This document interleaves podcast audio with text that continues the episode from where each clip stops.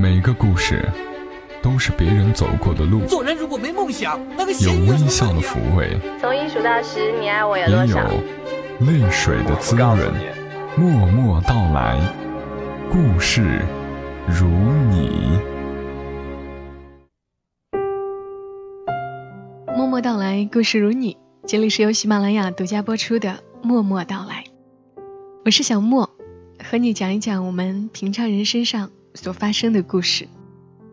我不知道你愿意来听故事，是仅仅因为声音，还是因为故事里有你的影子。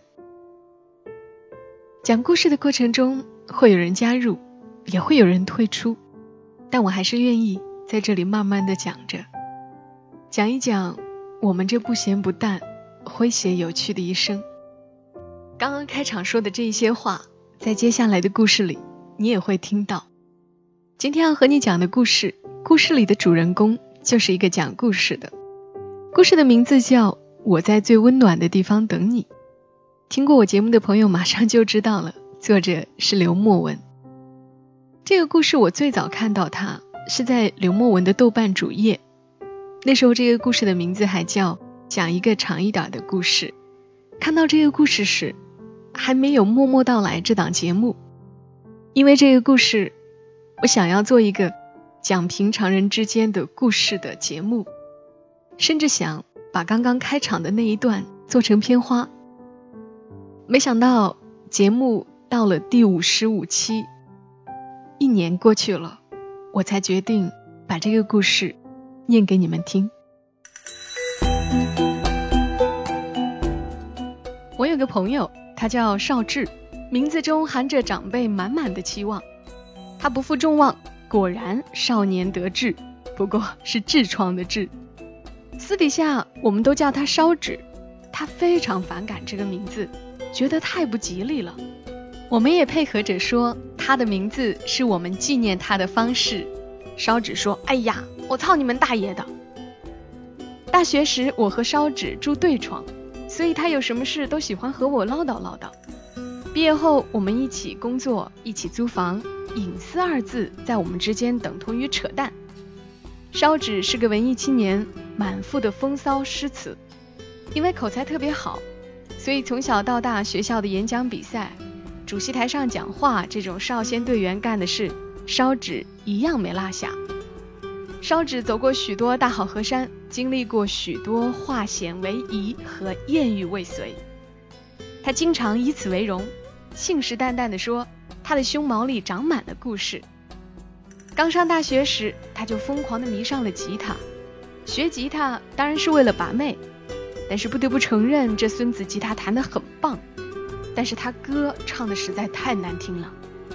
在学校的时候，如果他不唱歌，光弹吉他，会有女孩子围着他转；如果他边弹边唱，会被很多保安追。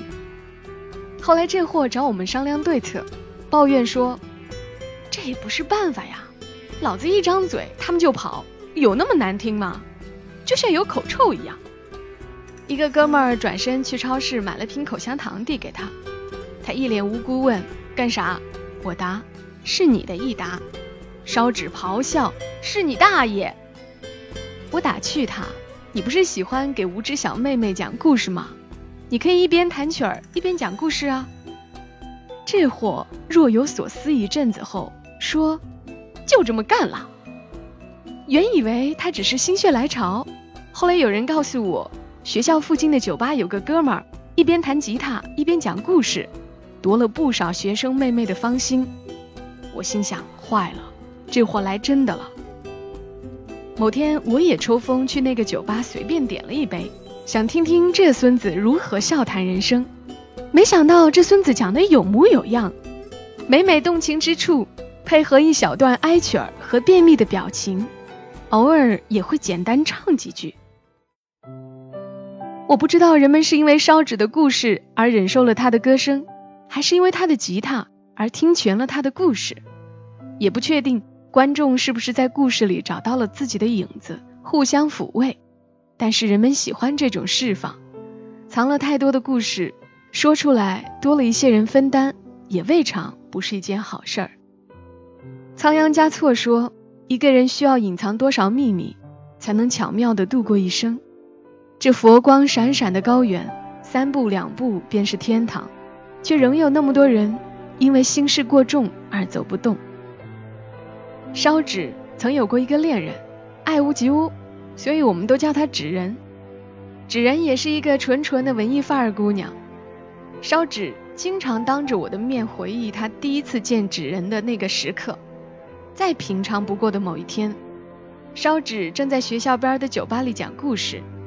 纸人穿着一件墨蓝色针织衫和浅棕色长裙。她出现时，烧纸的视觉系统自动把除她以外的地方都打上了马赛克。于是。烧纸拿出了自己压箱底的一个故事，一段最刻骨铭心的爱情。一边嘲弄自己，一边配合便秘的表情，一边弹着意境悠远的曲子，连哄带骗的打动了纸人，直到最后终于追到手。后来烧纸告诉我，纸人那时候刚失恋，是他的故事让纸人的心再起波澜。有一次，纸人听烧纸讲故事，感叹了一句：“你要是也会唱歌，那该多好。”纸人和烧纸在一起一段时间以后就分开了。分手那天，烧纸想给纸人再弹一曲儿，再说一个故事，妄想以言表涕零挽留纸人。可是纸人淡淡的说不用了，起身就走了。后来烧纸知道纸人和一个会唱歌的白面小生好上了。那哥们儿有传说中修长的手指和性感的嗓音，相较之下，烧纸虽心有不甘，但终究作罢。不能挽留的就假装成全呗。谁都明白，纸人刚失恋就遇到了烧纸，满腔伤痛的注意力终于得以转移，在被时间治愈的过程中。他需要像烧纸一样的人，为他赴汤蹈火，为他马首是瞻。被爱情冲昏了头的烧纸也明白，这份第二杯半价的爱情到底难以长久。可是他只想爱，用力爱，所以没有谁投入的比谁多。爱情这件事分工明确，有人辜负，就得有人买醉，不过是各取所需。人不能一辈子总听故事。我们能偶尔尝试点新鲜的，听一个人一边弹曲儿一边叨逼叨逼，但是好吉他终究得配好声音。有时我们拿自己的伤痛换来共鸣的病友，可是这样的一时冲动会让我们在一起病多久？有多少人有耐心在你近视沦陷的过往中寸土必争的收复失地？又有多少人愿意提着城市的疲惫安慰你？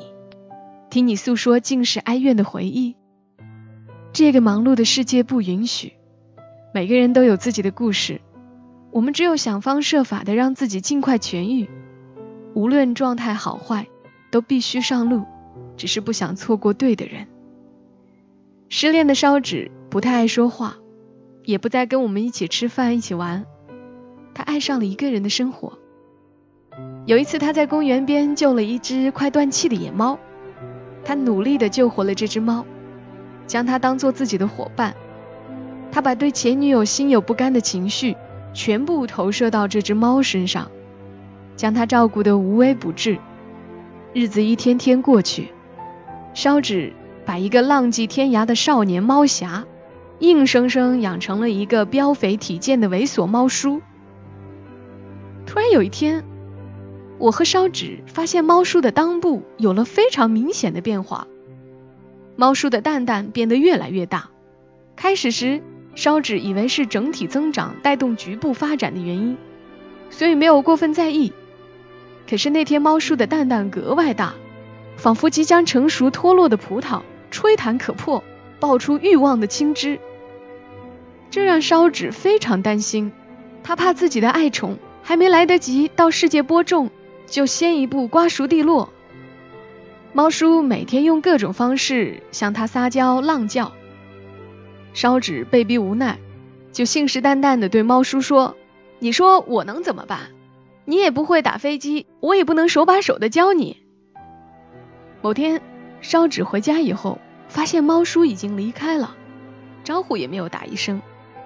也许是在烧纸早上出门的时候顺便溜了出去，也许是在我下楼取快递的时候逃之夭夭。总之，他去风流快活了，留下烧纸守着一盆猫粮、一个沙发和一下黄昏夕阳斜。烧纸难过的对我说：“你看，连一只猫的需求我都满足不了。”烧纸说：“罢了，一场寂寞凭谁诉？算前缘总倾覆。”我难过的拍拍他肩膀。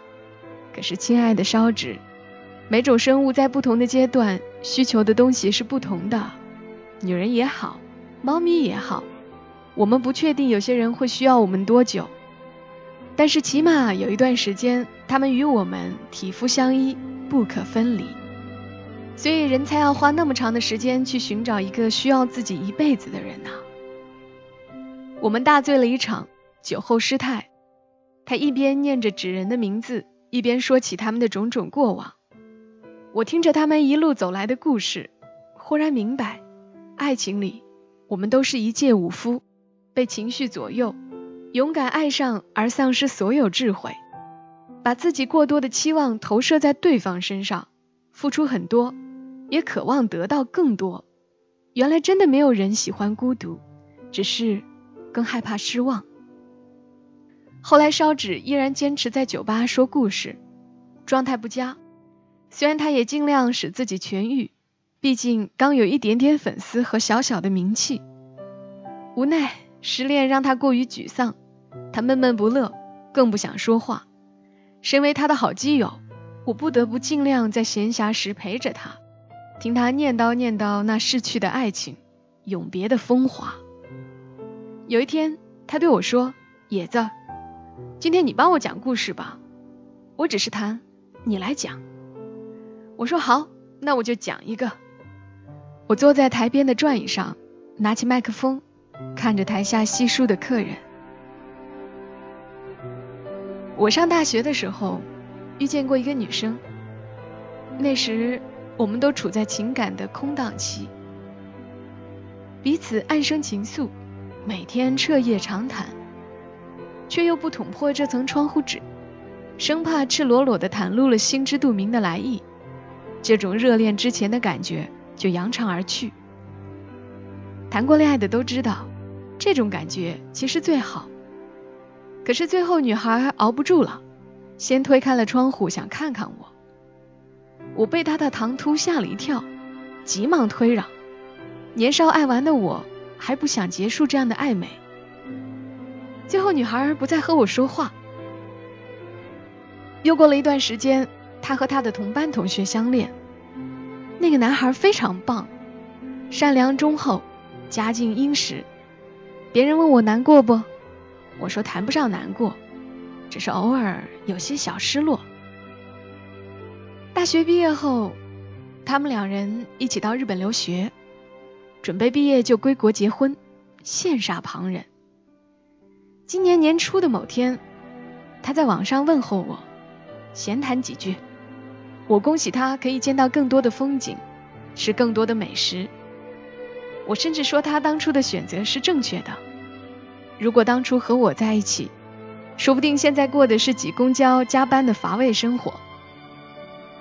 他突然激动的反驳说：“我想和你聊天，只不过是想知道你过得好不好，并不是想向你炫耀我现在的生活。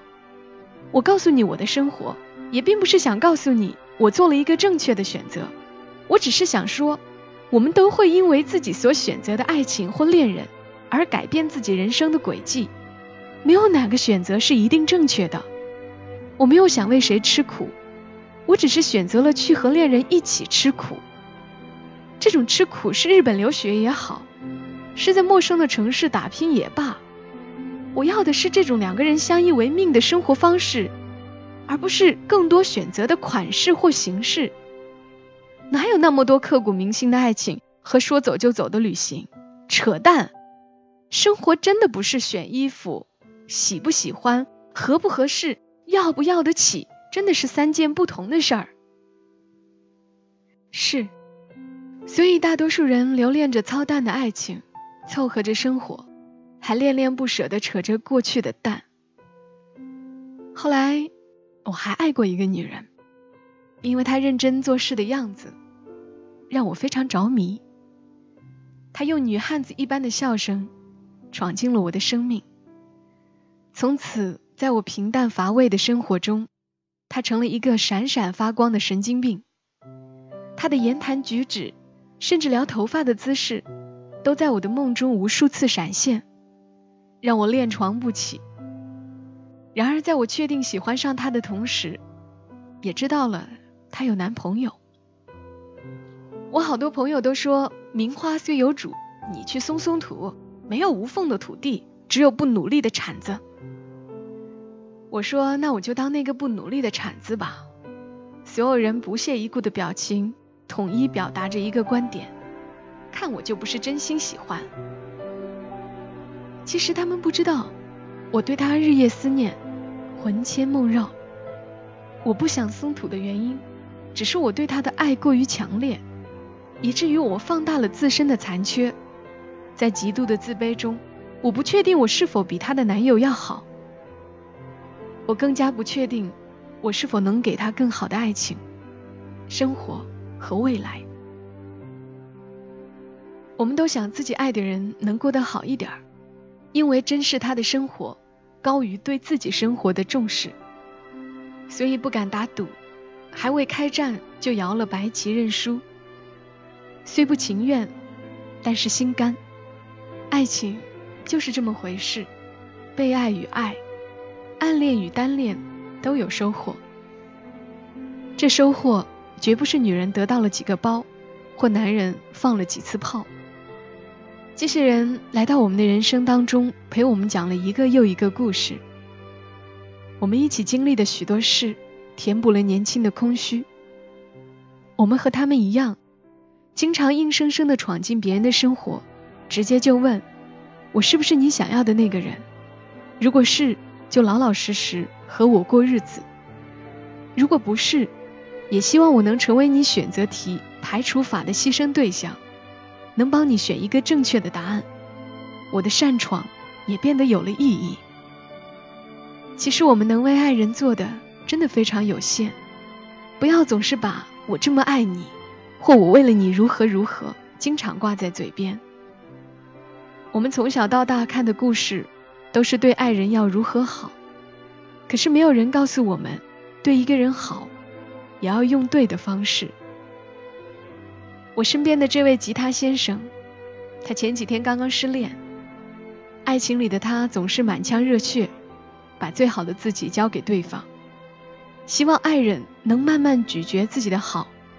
希望自己一直被需要，可有时我们给爱人的一切，连我们自己都不确定，那到底是不是爱人想要的？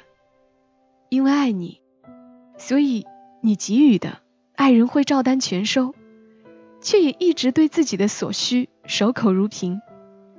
就好像有的人喜欢听故事，有的人喜欢听歌声。野生的猫不仅要填饱肚子。它还需要性生活，是一个道理。年轻的时候，我们把口号喊得特别响，以为话说的坚定就可以当做真理，以为故事里刻骨铭心的爱情就该属于自己，想有情人必终成眷属，多情男女共垂暮。长大后才明白，有钱人才终成眷属。而有情人终成房奴。我们到了古稀爷可娶妙龄少女，耄耋婆也可嫁壮年直男的时代。如今我们年轻的信仰都已被现实碾过，我们爱过的姑娘都已英年早婚，立地成佛。你要不要为你的理想，为你的爱情烧点纸？如今的你，我还可以信奉什么？可是我仍旧见过那么多优秀的人，会不动声色的疼爱自己的恋人，追求自己想要的生活。会有一天，我们终于不在路灯底下咆哮着说“你知不知道我有多爱你”，而是在雨天的饭桌前，推着煲好的汤，心平气和的说“趁热喝，小心烫。失恋阻止不了你，伤心难过也阻止不了你。这世上总有人不为五斗米折腰，他会踩着七彩云专为你而来。在这之前，你需要练好赚钱的本领和精湛的厨艺。我们只有让自己变得更好，才会有勇气在衣服上蹭蹭自己的双手，去迎接更好的生活与爱情。我讲完这个故事以后，台下为数不多的人愣了一会儿，在确定我故事讲完了之后，他们给我和烧纸一样的掌声。我也听得出那掌声中有怎样的内容。我一转身，此时的烧纸热泪纵横，情绪使然。我们合唱了一首张悬的《关于我爱你》，我们一起喊：我们拥有的都是侥幸，失去的都是人生。这次烧纸唱的特别好，歌声悠远，尽数衷肠。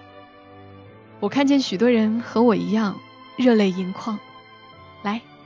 我们弹个曲子，讲个故事。这故事很长，长到你会从一个小清新女生或婀娜女神，变成一个和生活讨价还价的怨妇。我也会从一个性欲旺盛的小伙，变成一个胡子拉碴的中年肥男。讲故事的过程中，会有人加入，也会有人退出。不知道你愿不愿意听我讲一讲，讲讲我和你一起度过的。不咸不淡、诙谐有趣的一生，直到夕阳的余晖洒过我的拐杖和你的布鞋，我们的白发闪着金光。我还记得年轻时的情话，老伴儿，你贴着我耳边说，我怕我听不清。老伴儿，你扶着我一点儿，我怕我激动的快要不行了。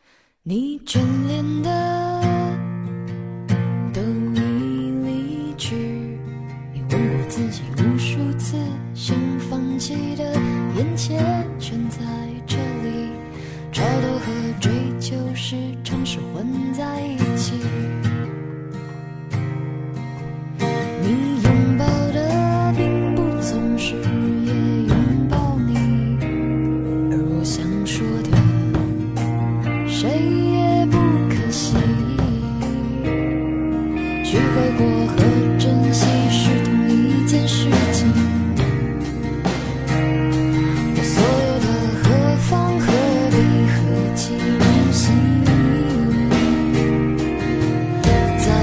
去发现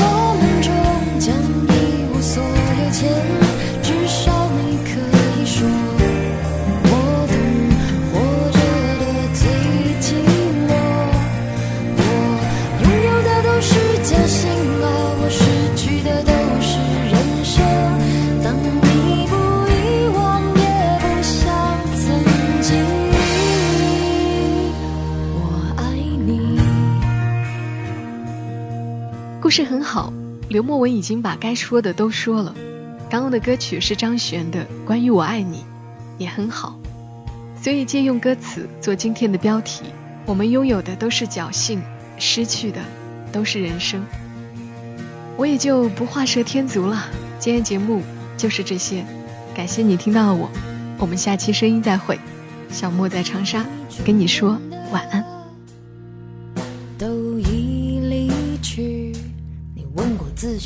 数次想放弃的，眼前全在这里，超脱和追求时常是混在一起。